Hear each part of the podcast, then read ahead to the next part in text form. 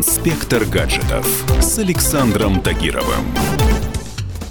На днях я рассказывал о российском приложении FaceApp, которое заняло первые строчки рейтингов во всем мире. Сервис умеет состаривать лица на загруженных с телефона фотографиях, и эта фишка пришлась по вкусу миллионам пользователей. Первый пинок во всеобщем хайпе сделали российские звезды, опубликовав в социальных сетях свои старческие лица. И вот волна дошла до США. Пожилым фильтром начали пользоваться не только обычные пользователи, но и персонажи вроде рэпера Дрейка, баскетболиста Леброна Джеймса или актера Терри Крюса. Его вы можете знать по популярной рекламе красного дезодоранта с маяком. Да, я на коне.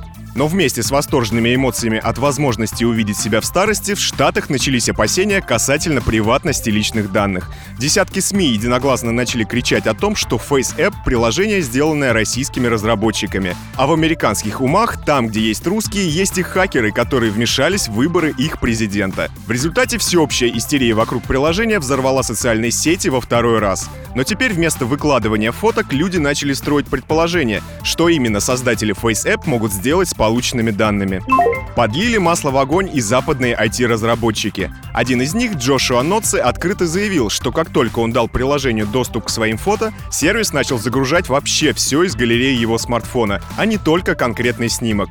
То есть, по словам Нотса, российские разработчики в теории могут увидеть и использовать в своих целях все медиафайлы на устройстве.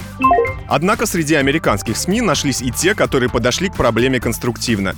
Так издание Forbes развеяло часть опасений по поводу FaceApp. Оно написало о том, что нет ни единого доказательства загрузки всех фотографий пользователей на российские сервера. Дело в том, что этот сервис действительно загружает снимки в облако, а не обрабатывает их на смартфоне.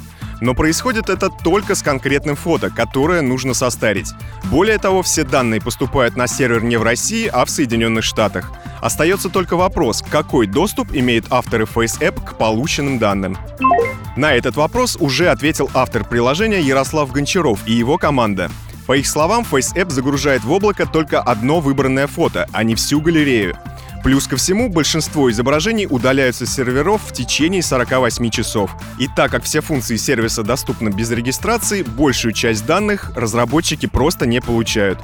В завершении наши разработчики добавили, что информация не передается в Россию и не продается сторонним компаниям.